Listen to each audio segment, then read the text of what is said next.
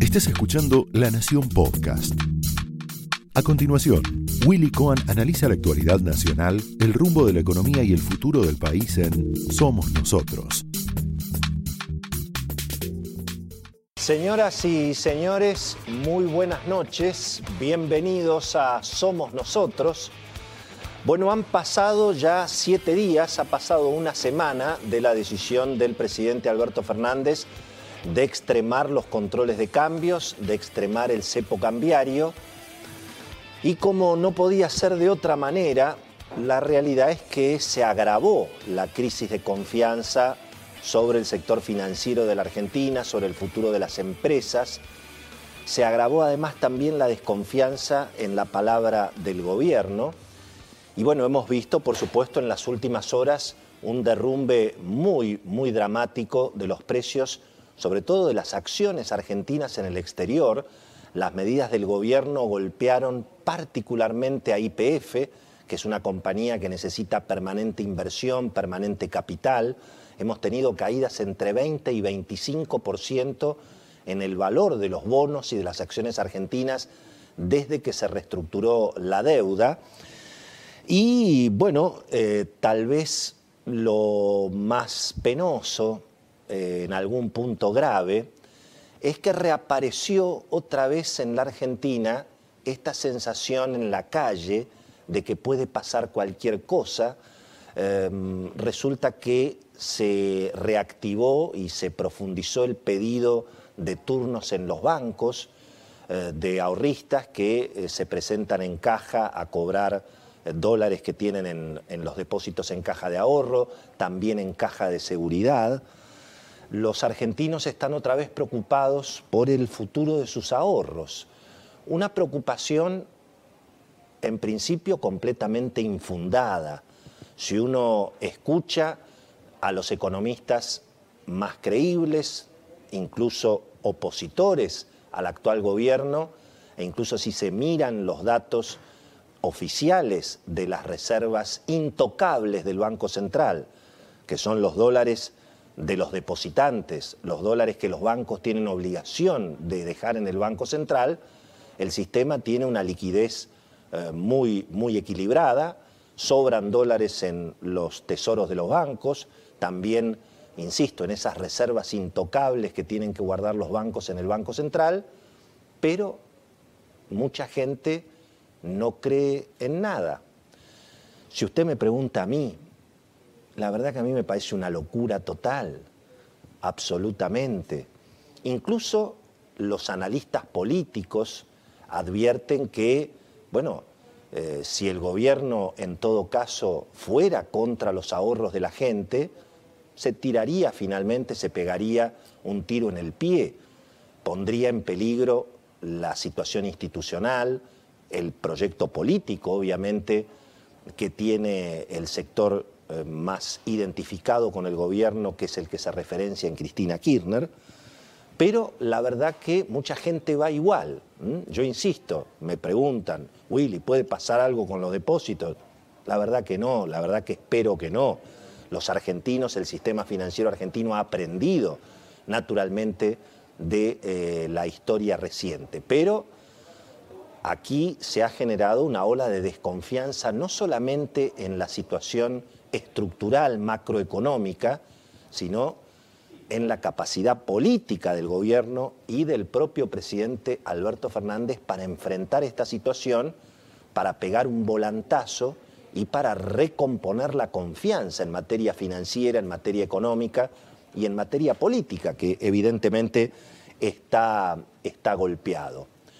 Obviamente, aquí hay también una realidad, que es la tecnología y las redes sociales. Y esto está jugando un rol también muy importante, porque más allá de lo que los economistas, los periodistas, los especialistas puedan decir, en la televisión, en la radio, en los diarios, el fenómeno de las redes sociales permite que cientos de especialistas, con muy buena información, con buenas intenciones, algunos con malas intenciones, bueno, presenten sus análisis en las redes sociales, trascienden además las reuniones por Zoom, donde hay o funcionarios del gobierno, allegados al gobierno.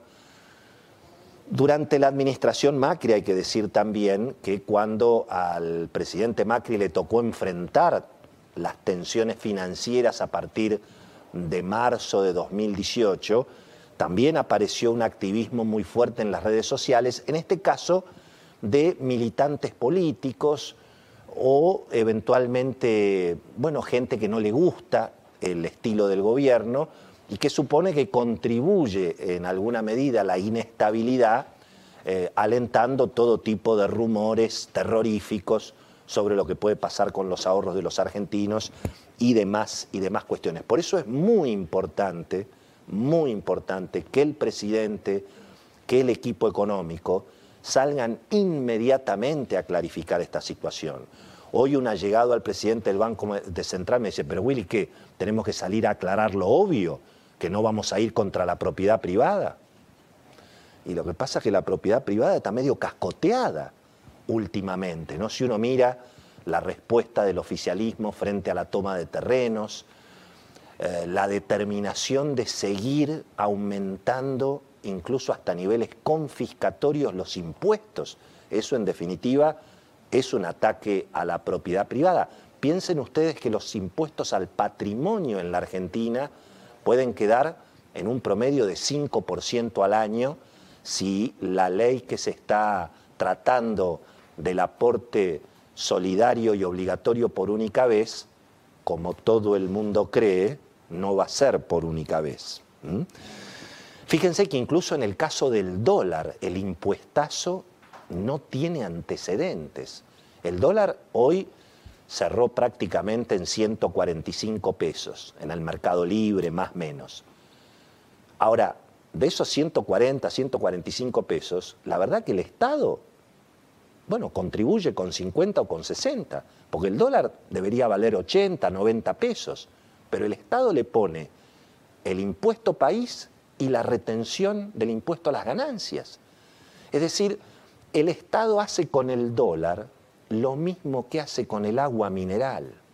Le pone 50% de impuestos. Y bueno, eso naturalmente genera más pobreza, genera devaluación. El que devalúa es el Estado, es el que aumenta los impuestos. Y eso obviamente va sobre la carga del sector privado, va sobre las rentabilidades.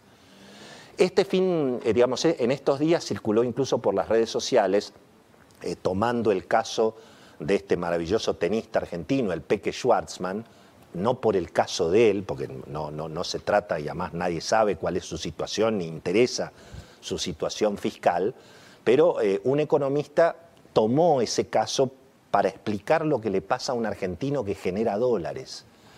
Por cada 100 dólares que el tenista cobró como premio en el exterior, si lo tuviera que traer a la Argentina, con, lo especifican a 80 pesos, le cobran el impuesto a las ganancias, después para recomprar los dólares tendría que ir a 135, bueno, para que quede claro, de 100 dólares que alguien genera en el exterior, cobra en la Argentina, en el mejor de los, en el mejor de los casos, 50, entre 45 y 50. Es decir, el Estado se queda con 50, 55 dólares de cada 100 que alguien genera. ¿Eso qué significa? Y que nadie va a generar dólares, que no hay incentivo. La gente del campo se reía, por supuesto, se reía por no llorar de esto que ha circulado, porque los productores agropecuarios es lo que les pasa todos los días. Les hacen vender la cosecha a 50, 60 dólares. Ahí está claramente afectado el derecho de propiedad. Y resulta que la justicia está en cuarentena. Entonces allí también hay una situación donde mucha gente se pregunta, en definitiva, hasta dónde puede llegar esta radicalización del gobierno contra el sector privado, contra el ahorro, contra la iniciativa eh, justamente, justamente privada. Y ese tal vez es otro de los elementos que aparecen como un interrogante que hoy vamos a tratar de analizar con Cecilia Bufflé, con Beto Valdés. No se pierdan el programa porque tenemos todo, toda la información de lo que está pasando, los rumores, quién está contra quién, cómo sigue la película del cepo. Y no nos olvidamos, no nos vamos a olvidar en el programa de hoy, a pesar de que está todo el mundo hablando del dólar y los depósitos, no nos vamos a olvidar de lo más importante, un tema que hemos hablado permanentemente en este programa y lo vamos a seguir, que es el drama de las escuelas y las universidades cerradas, mucho más dramático que lo que está pasando con el dólar. Va a estar con nosotros Soledad Cuña, ministra de Educación del Gobierno de la Ciudad, a quien le vamos a preguntar lo mismo que le preguntamos a Gustavo Yáñez hace dos semanas. Los argentinos, además del dólar, el año que viene, mira, ni siquiera este año, el año que viene, ¿vamos a poder educar a nuestros hijos en la Argentina o van a seguir las escuelas y las universidades cerradas? Vamos a hablar con una de las personas que tiene responsabilidad en el tema, que por supuesto está proponiendo una salida y que se encuentra con el cepo a la educación, con el cepo a la educación, mucho más grave que el cepo al, al dólar. Y la pregunta, por supuesto, que hoy tampoco tiene una respuesta fácil, que es cómo sigue esta película en la medida en que la crisis se sigue agravando. Hoy el Banco Central se calcula que perdió otra vez otros 50 millones de dólares de reservas, es decir, este mecanismo del cepo y el control de cambios, donde el Banco Central regala dólares a 78 pesos, y bueno, todo el mundo trata de sacárselo y nadie le vende. Hemos hablado durante años de esta cuestión que por supuesto se va agravando.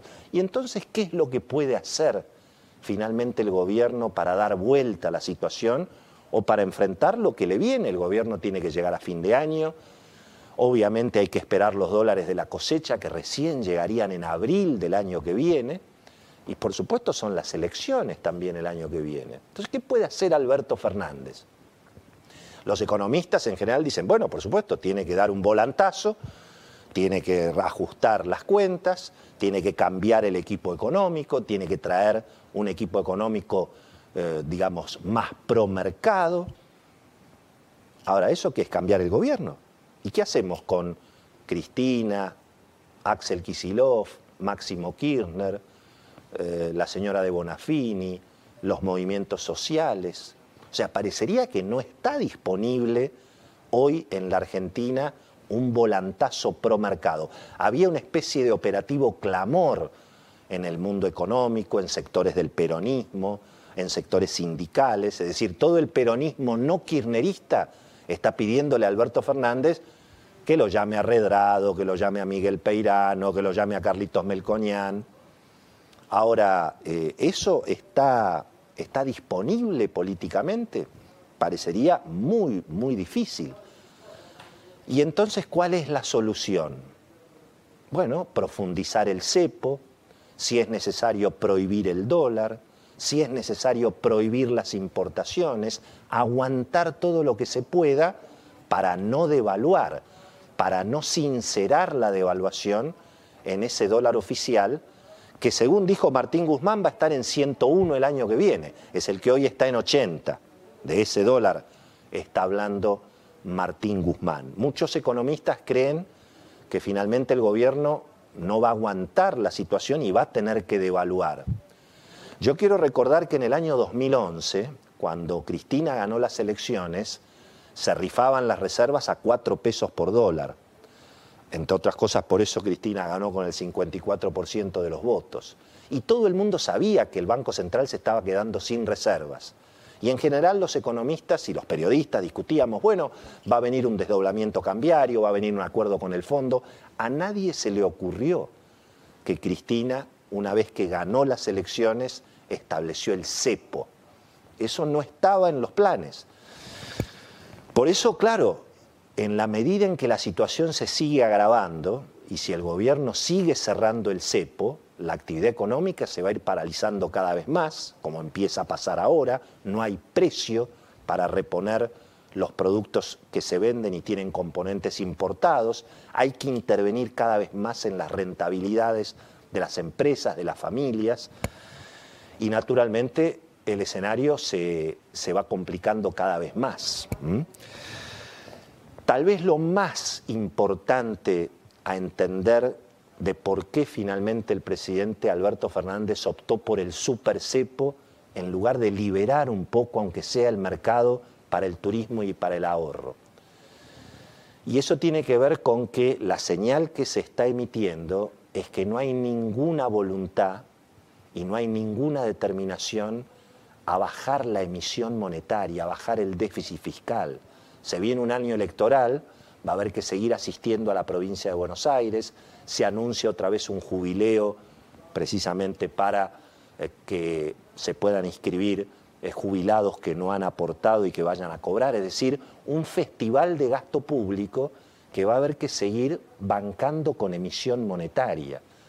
Entonces, todo eso genera inflación, genera brecha, genera, por supuesto, eh, una afectación a la propiedad privada, y contra eso, ¿qué propone el gobierno? CEPO.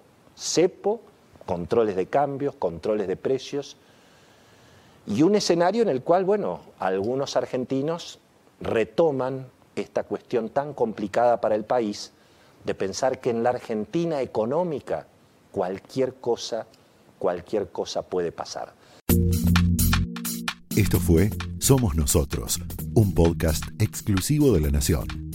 Escucha todos los programas de La Nación Podcast en www.lanacion.com.ar. Suscríbete para no perderte ningún episodio. Estamos en Spotify, Apple Podcast, Google Podcast y en tu reproductor de podcast favorito. Seguí escuchando La Nación Podcast.